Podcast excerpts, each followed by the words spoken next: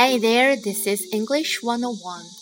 I saw an article on Quora and somebody was asking for help. He asked, What do you do if you're 24 and have wasted a lot of time? And someone named Lee Gabribotti has offered her help. And let's hear what she said. My whole life, I excelled in school. I loved to learn and I had big plans. So when I got a full scholarship to the university of my choice at age 18, I had everything I could possibly want, right? Wrong. From the outside, things were perfect for me, but I was suffering inside with a lot of personal crap that I won't get into. The point of the story is that I started doing drugs. Hard. I lost everything and was homeless by age 20. I was 23 when I got sober for the last time. I spent a few months in my parents' house, hiding in a dark room, thinking I had no future and no reason to live. My life was over. I had thrown all my dreams in the trash. I was about to be 24 and I had no degree, no friends, no job, nothing. I had decided that being sober wasn't such a good idea after all, but then I fell madly in love and decided to get pregnant because I thought it would give me something to live for. So I wasted a few more years of my life with a man who was all wrong for me.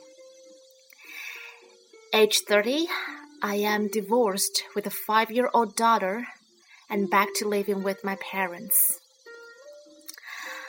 What a waste of life, right? Wrong.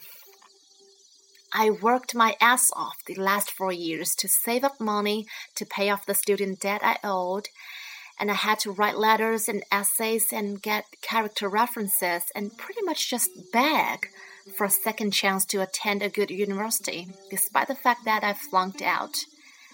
And last year, they finally let me back in. And I'm only two semesters away from graduating. Better late than never.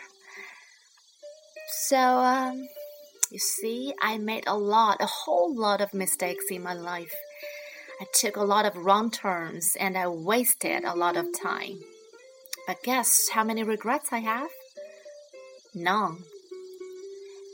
Every mistake I made turned me into who I am now, and every wrong turn led me to where I am now.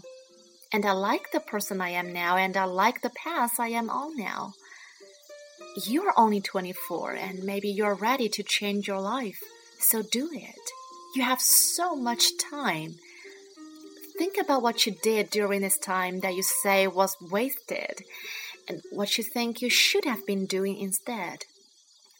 Do you still want to do whatever it is that you didn't do before?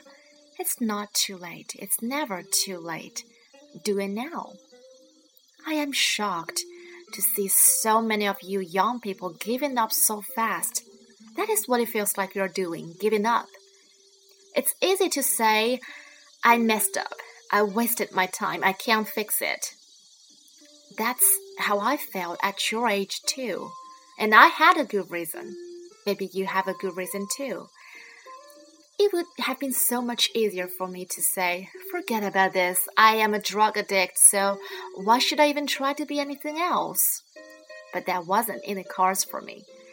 Instead, I became a mom at 24. What did I know about being a mother? Nothing. I was a child myself and my 30 year old husband was even more of a child. So I grew the hell up and fast. I thought about everything I wanted to do and I made a plan on how to do it. One of the first things I did was make a list of 30 things to do before turning 30. And I managed to do just over half of the things on my list before turning 30 last month. One of the first things on my list was to finish my bachelor's degree, which I sadly didn't finish, but I will finish it before the year ends. So I'm calling it as one of my great achievements. I also did some cool stuff like grow out my hair and donate it to make a wig for a child with cancer. And this took me five years to get my hair to the ideal length. Um, there were some more things like quitting smoke and staying sober and helping out someone in need.